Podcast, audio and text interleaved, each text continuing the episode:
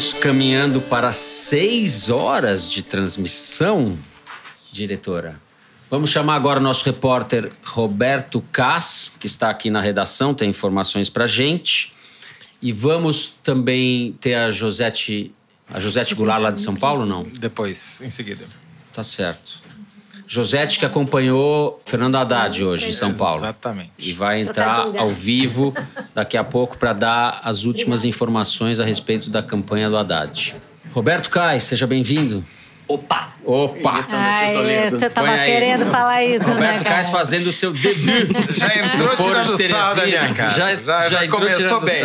É. Aí, Tudo bem, gente? Cais? Tudo bem? Tudo bom. E que diz? Então, eu vim aqui falar sobre os eleitores do Bolsonaro. É o seguinte, eu andei acompanhando durante dois meses uma família que votava no Bolsonaro. A ideia era entender quem era esse eleitor. É claro que o Bolsonaro é um candidato com viés fascista, mas não tem 40% da, da população brasileira que é fascista. Então a gente estava tentando entender isso. É, eu acompanhei durante esses dois meses, eram mais ou menos sete pessoas que moravam no subúrbio do Rio de Janeiro, enfim. E que, Conta que- um pouco dessa. Você fez o contato, a sua personagem inicial era uma mulher, Uhum. mora no subúrbio, é na zona oeste Uhum. do Rio, né? É, eu falei com várias pessoas que votariam no Bolsonaro e essa me interessou particularmente porque ela tinha votado no PT a vida inteira, como a maior parte das pessoas com que eu falei, da família dela. E ela iria votar, eu imagino que tenha mudado esse voto, mas na época os senadores dela seriam Flávio Bolsonaro e o Chico Alencar do PSOL. Então eu achei essa mistura muito exótica e resolvi acompanhá-la. É, essa pessoa se chamava Lúcia Helena Ribeiro. A gente até tem algumas gravações dela aqui e do resto da família que a gente vai botar daqui a pouquinho.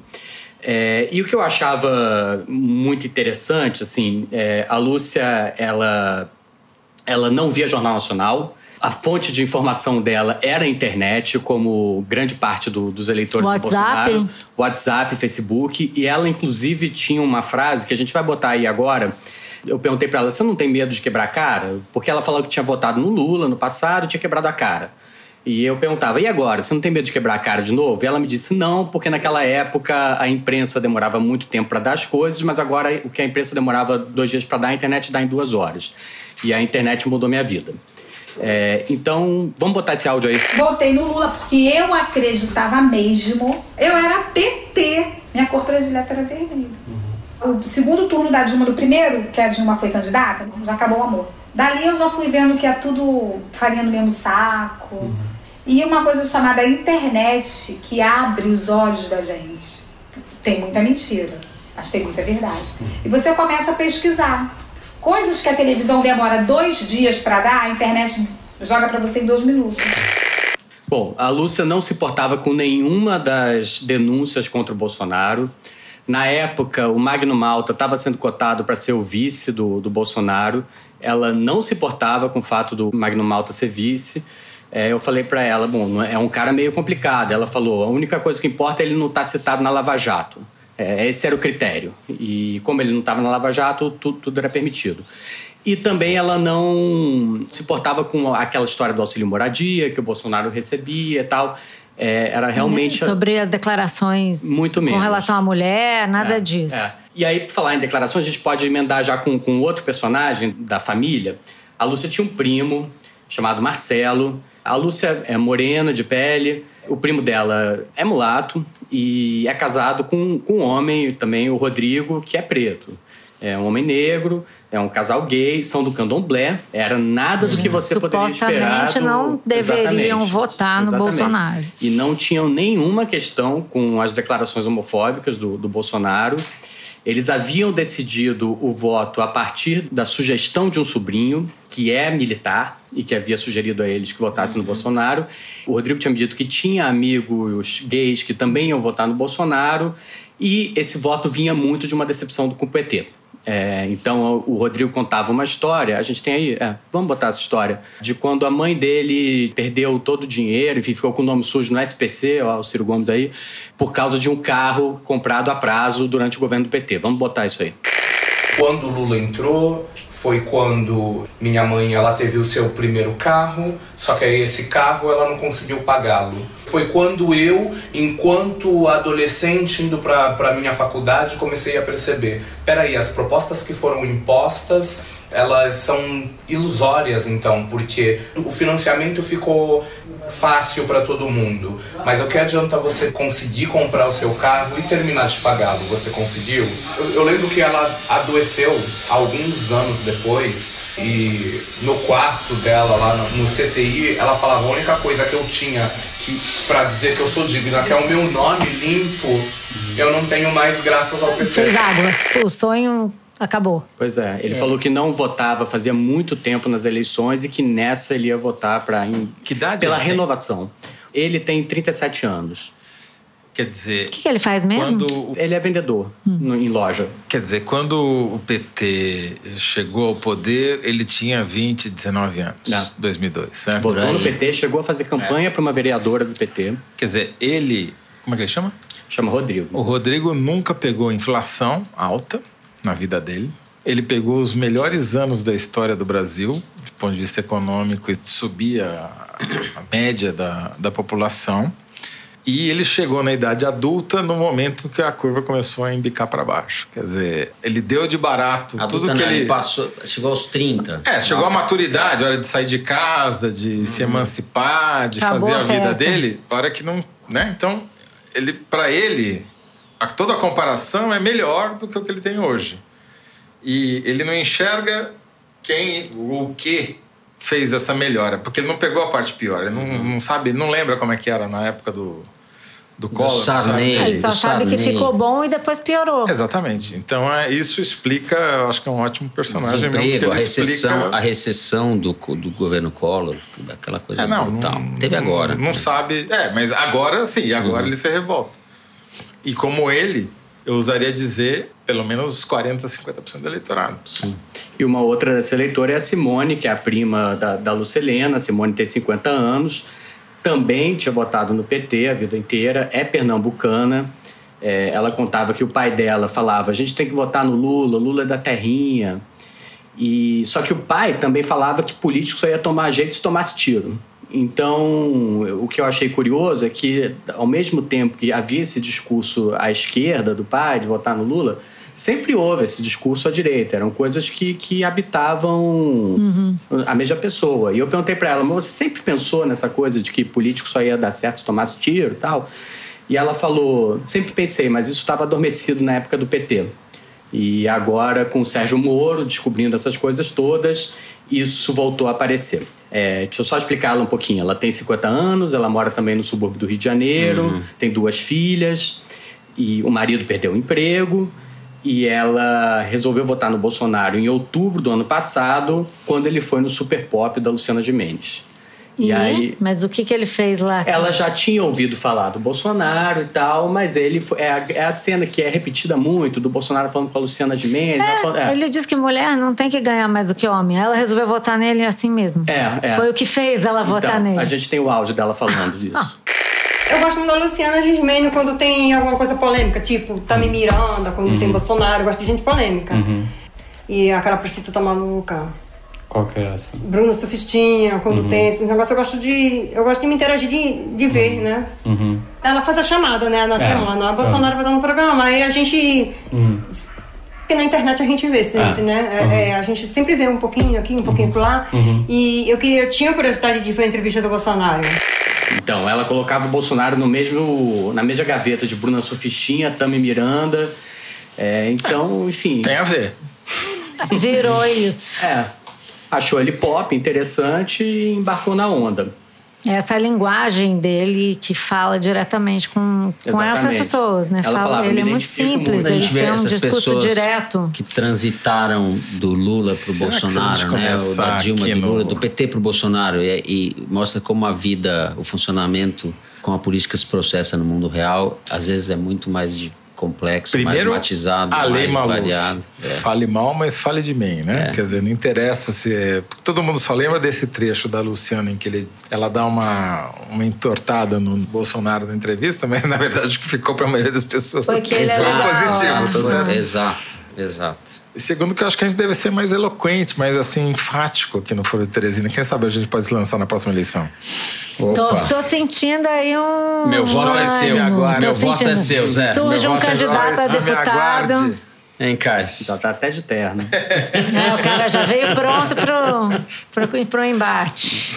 E, por fim, tinha duas outras características. Uma, eram sempre contradições, era uma coisa muito brasileira nesse sentido, assim. A Simone falava que a casa dela vivia cheia de gays. Ela falava, fala mal de quem você quiser, mas não fala mal das minhas bichas, que são as amigas da, da filha dela. E falava, tem a bicha burra, a bicha inteligente, a bicha que tá morando na Argentina tal. Mas odeio o Jean Willis. Porque é bicha. Que tipo de bicha é essa? Porque não, porque ele prega ideologia de gênero. Ah, tá. É, e ela falava que, que, inclusive, tinha votado no Jean Willis no BBB então já tinha gostado muito do João Willis, mas que depois ele. Trocou de candidato no BBB, agora o candidato é o Bolsonaro. É. O BBB mudou. Pena que o prêmio Exato. não é só um milhão de reais. Né? Uhum. Né? Ela falava: a pessoa pode ser gay, mas o João Willis força a barra. Quer que a pessoa se assuma gay antes dos 12 anos de idade? Não pode. E a outra coisa que eu achava muito marcante nela, de novo, assim como, como na Lúcia, era esse discurso de repulsa à imprensa mainstream. E houve um momento muito curioso. Na qual nós, evidentemente, não nos encaixamos, não é isso, que a gente estava ali no meio da entrevista e, de repente, a Lúcia recebeu um... A Lúcia estava junto, a Lúcia Helena, que é a prima. Ela recebeu uma, um link no, no WhatsApp dizendo que havia havido um estupro perto da rua dela. E, e aí tinha foto do garoto que tinha feito estupro e tal. E eu falei, gente, mas será que houve mesmo? Será que vocês têm certeza de que. Qual, qual é a fonte? Eu perguntei. E aí a Lúcia mostrou que a fonte era, um, era uma página do Facebook chamada Bangu News. E aí a, a Simone falou: é seguríssima. Tudo que vem do Bangu News é verdade. É igual o Guadalupe News. Esses dois não é fake, é fato. E aí tem um áudio que eu, que eu destaquei por fim, que é ela falando sobre a decepção dela no Roda Viva, quando o Bolsonaro foi no Roda Viva, que ela achou que a imprensa cobriu muito mal. Que que ela. De que, de que modo? Você vai ver. Ah. O Bolsonaro, eu, eu vou votar nele, mas o pessoal detona muito o cara. O cara foi pro, pro Roda Viva pra fazer entrevista. Eu que sou dona de casa, doida pra perguntar como é que vai ficar a aposentadoria, como é que vai ficar a educação das crianças, hoje. Saúde, né? Saúde, e vai perguntar sobre negros, sobre escravo, escravoidade passado, entendeu? Eu acho que isso foi muito ridículo. Eu fiquei chocada em dar socar minha televisão. Eu não vou socar porque só tenho ela. Como é que a pessoa vai perguntar coisa de 1964? Eu não era nem nascida. Tá vendo? Essa é uma grande frase. Essa é, hum. porque provavelmente é o que a maior parte das pessoas pensa, é, né? 64 é besteira. Mas muito interessante. Eu é não era nem nascida, porque como é? Você não, pô, você não era nascida, não é importante. Claro. É um bom raciocínio. Dito bom. isso, só queria pontuar que eram pessoas adoráveis. É, e eu acho importante frisar isso. É, porque sim, agora sim, fica uma é parada de porque... um negócio de todos os eleitores do Bolsonaro serem horrorosos uhum. e tal, como a gente até a própria Carol apontou aqui, a imprensa tem uma autocrítica para fazer aí, uhum. que eu acho que é séria, que a gente tem que fazer. Eram pessoas doces, me trataram muito bem, faziam, enfim. De modo algum são contra a democracia, né? Inclusive, ela, a quem... Helena falava isso. Roberto que, Kais, que é contra a democracia. Quem vai te tratar mal? Você também é uma pessoa adorável. É, são seus olhos. É. Olha, a gente está com a Josete Goulart. Josete Goulart aqui na linha. Tudo bem, Josete? Tudo bem com vocês? Tudo, Tudo bem, boa noite. Seja bem-vinda, Depende Josete. do ponto de vista, Josete. Tá bom porque tá acabando, mas é... o que, que você conta aí? Você acompanhou? você me acordou hoje cedo, Josete. Você me mandou um e-mail às seis e meia da manhã dizendo que o, o Haddad estava com cara de perdedor. Conta, você tá com ele desde essa hora, não? tá, na verdade, eu entendi que na verdade ele estava com cara de cautela. É, mesmo quando saiu a boca de urna aqui, ele falou não comemorem. Ele estava meio traumatizado com o que aconteceu com, em 2006 com o Dória. Tanto que ele esperou até oficializar de vez antes de descer para falar com a imprensa. 2016. Os assessores né? chegaram a falar assim: não, mas vamos entrar, senão não vai entrar no, nos jornais amanhã, as suas declarações. E ele fez questão de esperar até o último minuto de ter certeza de que, de fato, ele estava no segundo turno. Então, eu acho que ele tomou cautela durante todo o dia, até nas declarações que deu, sempre muito ah, não sei, se a gente chegar no segundo turno vai ser importante, aí a gente vai fazer novas alianças e tal, é, mas sempre cuidando para não se colocar lá no segundo turno. Foi mais ou menos isso. E agora eles estão já preparados para um novo embate que provavelmente eles vão é, focar três áreas, pelo que estão conversando aqui, que é a área de segurança, que eles acham que ficou muito abandonada, foi pouco falado. Eles acham. E né? também. Eles acham. é, e até também os trackings mostravam que, eles que, acham. que a segurança era o principal, o, principal tema que destacava o Bolsonaro. Foi à toa que o Dória também começou a falar disso. Desculpa, Malu, você falou alguma coisa? Ainda bem que eles acham que a segurança ficou abandonada. É, e aí eles também devem fazer uma nova. Ó, oh, o Suplicy está sendo aclamado aqui pela, pelos militantes aqui. Aclamado Ele ainda está aqui por... até agora. Pelos militantes. Pelos militantes que estão ah. aqui ainda no hotel onde a gente está aqui. Não sei se vocês conseguem ouvir, é que aqui para mim ficou super alto. Não, não, não dá. Não consigo. Quais são as outras então, duas áreas que eles vão as priorizar? As outras duas áreas é, é a questão das, das, fake news. Eles acham que precisam mudar completamente a estratégia de como atuar nas redes, porque eles acredito que foi jogo muito sujo, muito pesado e que eles precisam eles rever completamente de goleada, como né? de goleada. Logo eles que não fazem jogo sujo. Uhum. E, e a terceira? E a terceira, eu tinha anotado, agora já anotei no telefone não consigo Enquanto falar você procura aí, José, eu vou ficar enrolando aqui. Deixa eu pra... perguntar não. uma coisa pra ela. A Malu, peraí. Peraí, Ah, não, a terceira... Oi, diga. A terceira. Não ouvi você a falar terceira. Deixa ela falar a terceira. Vai rolar uma autocrítica ah, ou não? Acho que não. Mas é, a terceira, que foi a que até o Haddad falou logo cedo, que até foi um, um pouco surpreendente, ele deixou em aberto a possibilidade de mudar questões do programa para atrair o que ele diz mais do que alianças com partidos, mas alianças com pessoas com personalidades, com intelectuais e tal. Por exemplo, então, acho que essa também... já começar a atrair um ministro da Fazenda, como vinha se falando? É... é isso? Não à toa, não, não, ele não falou isso, mas provavelmente deve ser alguma coisa nesse sentido. É, até o Meirelles, inclusive, não sei se vocês viram, ele que declarou aí que ele vai ser independente agora, então né? vai chamar o Meirelles. É. Finalmente alguém vai chamar o Meirelles. Mas vamos combinar que o Boulos já cantou essa bola no debate, né? Uhum. A gente no debate da Record. gastou tudo isso para voltar a ser ministro da Fazenda, hein? É, exatamente. Dizer, tá pagando para trabalhar. exatamente. Josete. Oi. É, Fernando, deixa eu te perguntar, em relação ao PSDB, você tem alguma informação do que o PT pretende fazer? Tem conversa?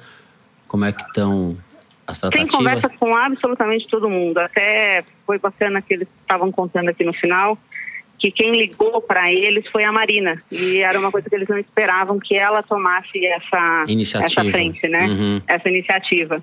E uhum. ela tomou essa iniciativa. Então eles acham assim, ah, no momento está tudo em aberto, não tem conversas assim mais mais sérias com ninguém, é uma coisa que começa amanhã mas eles deram a entender que está absolutamente aberto com todo mundo e é isso que eles querem fazer. Até o discurso do Haddad no, no final foi nesse sentido, que o que está em jogo é muito maior do que a eleição, é a democracia e vai ser nesse sentido que eles vão tocar aí para frente para tentar fazer as alianças. E como eles frisaram, não só com partidos, mas com pessoas.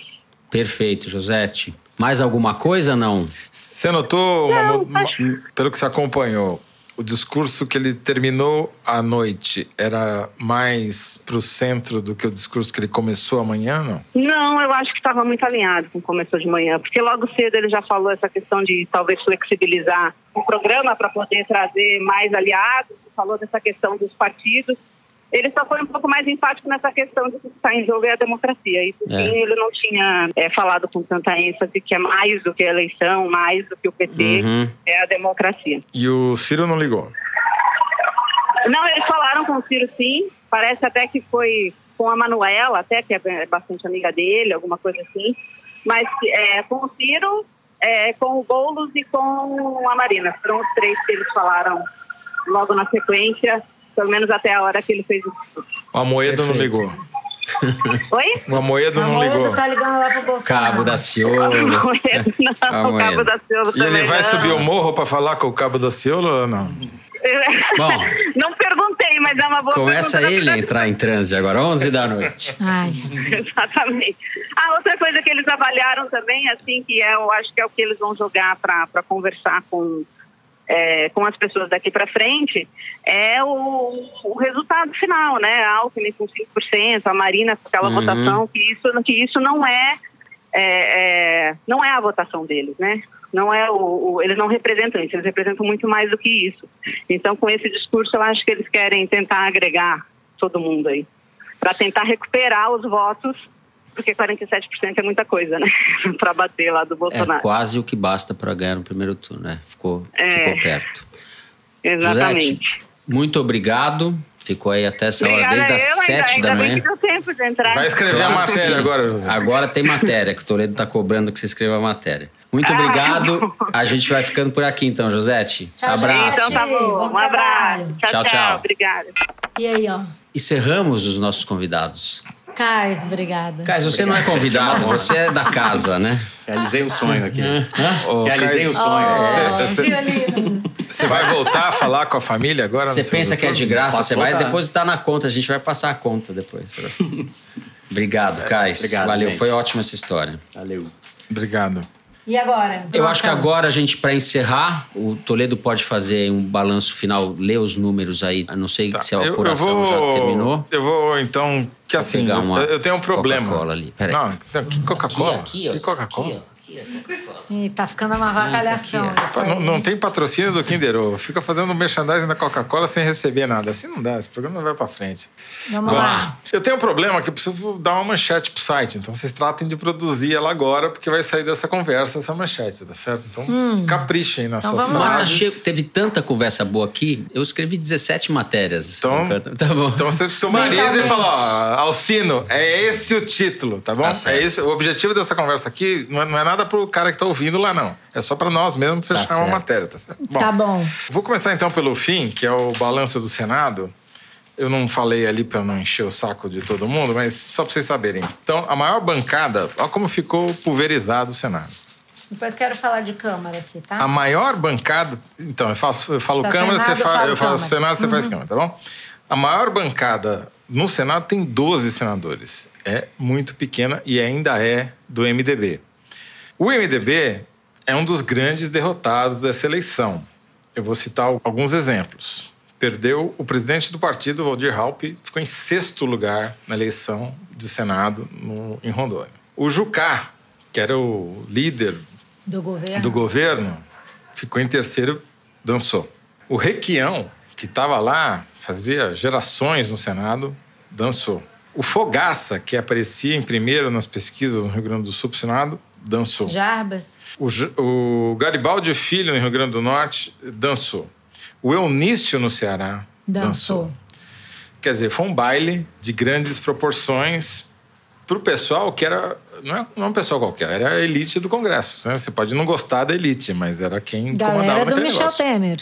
Tudo reflexo Exatamente. da grande popularidade de Michel Temer. Esse pessoal aqui, é bom lembrar, vai perder o foro, né? Nós ganharemos não, um é, foro não, é. e eles perderão o deles. Exatamente. Não o foro de Piauí, é foro privilegiado. É, exatamente, é o foro do Supremo uhum. Tribunal Federal. Então, alguns deles podem vir a ter problema a partir do dia 1 de janeiro, né? 1 de fevereiro. É. E outra grande derrotado que eu queria também destacar é a família Sarney, que tomou a maior surra eleitoral da história da família Sarney porque a Rosiana não só perdeu, como perdeu no primeiro turno, que para eles é uma humilhação lá. E o Zequinha Sarney não entrou no Senado e o Edson Lobão, idem. Então, foi uma lavagem completa na política do Maranhão, o que vai ao encontro dessas análises que já estão sendo feitas de que, de fato, houve uma renovação e o eleitor mandou para casa muita gente que estava aí há muito tempo e que representava talvez a velha política. Quer dizer, finalmente, parte do desejo de mudança na representação que havia foi expresso nas ruas em 2013 finalmente se concretizou com a expulsão, a ejeção de grande parte dessa elite do Congresso. Uhum. E aqui vai também gente tipo Valdir Maranhão, sabe? Aquele cara que foi presidente da Câmara. Vários outros. Que cancelou o impeachment da Dilma. Aí, né? Exatamente. Então, uhum. vai ter é, muita mudança. Vai, vai ter muita gente voltando, mas vai ter muita gente que a gente nunca ouviu falar, que nunca tinha pisado no Congresso antes. Uhum. Câmara, posso Malu, falar rapidinho? Por favor. Tá, duas constatações aqui. A primeira, é, você falou em derrotados, vou começar pelos derrotados então. O maior derrotado proporcionalmente foi o PTB, que tinha 25 deputados na, em 2014 e está com apenas nove, perdeu 16 deputados. PSDB de Roberto Jefferson. De Roberto Jefferson, Cristiane Brasil e companhia. Depois vem PSDB, proporcionalmente também, elegeu 53 deputados em 2014 e vai ficar com 30, perdeu 23. Isso aqui é uma projeção feita pela XP porque a gente ainda está levantando para ter esse quadro, mas aparentemente está tá precisa é com os números oficial, que a gente né? já viu. É não, uma projeção, isso, uma projeção é, demora um pouquinho para sair. Ter um XP né? consultoria. XP, é, XP Investimentos, Investimentos, que tem, investi tem feito muita pesquisa e tal. A gente fez uhum. alguns números e conferiram. A gente está usando essa aqui como uma estimativa, claro, né? PSDB perdeu 23 deputados, 44% da bancada eleita em 2014. PMDB perdeu 32 deputados, tinha 66, passou para 34. Isso é um massacre da Serra Elétrica. É, 34%, mas assim. Sim, é... Mas é que mudou de patamar. Não, né? não, mudou. To... Não, nem é 34%, vou fiz a conta errada, mas é muitas. É, são os metade. principais. É, metade. São principais de... os principais derrotados dessa eleição. Agora, tem uma coisa surpreendente, a gente mencionou aqui, mas acho que vale a pena falar. O Jairo Nicolau estava falando ali, mas agora está confirmado aqui. PSL tem 52 deputados deputados. É a segunda maior bancada depois do PT, com 57. Se a gente for ver que outros partidos que apoiaram o Jair Bolsonaro, o PRB cresceu de 21 para 29, outros partidos aqui cresceram também. Como você também já falou, o Centrão vai ser um fiel da balança, nós vamos chegar. Eu acho que o Bolsonaro não vai ter problemas para compor uma base na Câmara. Sim Nessa, Partindo desse patamar? Nessa, é, nessa de coalizão mesmo, que o Marcos Nobre falou. É, tem duas é... opções. Tem aquilo que o, César falou, o César Benjamin falou, que é a eventualidade de se montar uma nova arena, um novo uhum. PDS, aí, o maior partido do Ocidente pela enésima vez que eu acho Talvez. mais difícil. É, mas eles não demonstram muito essa. Porque Talvez você perde poder, né? Uhum. Você tendo um partido menor, você tem, sei lá, cinco gabinetes de liderança, assessoria de liderança, tem um monte de benesses em ter partidos menores que podem se coligar numa frente, como o Marcos uhum, Nobre falou. Uhum. Eu tendo a achar que essa lógica faz mais sentido não para a política brasileira, mas faz mais sentido para eles que foram eleitos e vão ter que é, se estão cheios né? de mar, né? Se o agora... Bolsonaro de fato for eleito ao final. Agora, é um rearranjo completo, né? Tá certo esse diagnóstico que já foi feito aqui. Tem toda um, uma nova lógica na política, da qual o Bolsonaro é um símbolo, mas que está expressa também nessa configuração desse Congresso, no Senado. Encarnou nele, mas é maior é. do que ele, sem dúvida. Muita gente ejetada do cargo, né? É, eu acho é, é uma, Muito um tsunami, um arrastão de direita e de renovação pela direita. Exatamente. Renovação que não significa reorganização. A gente não sabe como isso vai se organizar e se vai se organizar. Mas você tem recessão, desemprego, recessão, lava-jato, problema da corrupção, descrédito da política, problema do medo da segurança pública, tudo isso junto, que começou lá em 2013 a se manifestar, estourou agora. As pessoas falaram na eleição de 14, é, todo mundo achou que ia mudar, o PT e o PSDB disputaram, parecia que não tinha mudado nada. Agora finalmente ou a prova de que a política implodiu. É, é, o dia de hoje fico... mostra uma implosão é um do sistema político como Sim. a gente é, conhecia. É, e imprevisto. Um arrastão da extrema direita e da direita.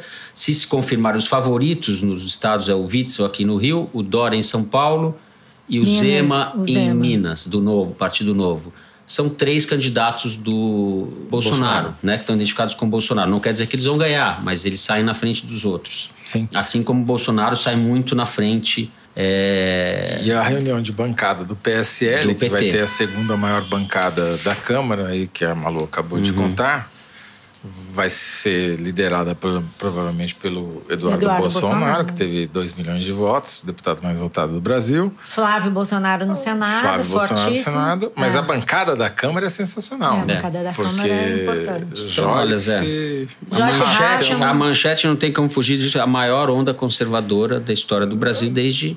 Desde que desde tem urna, desde que quiser. tem democracia. É. Por uhum. opção Bom, própria.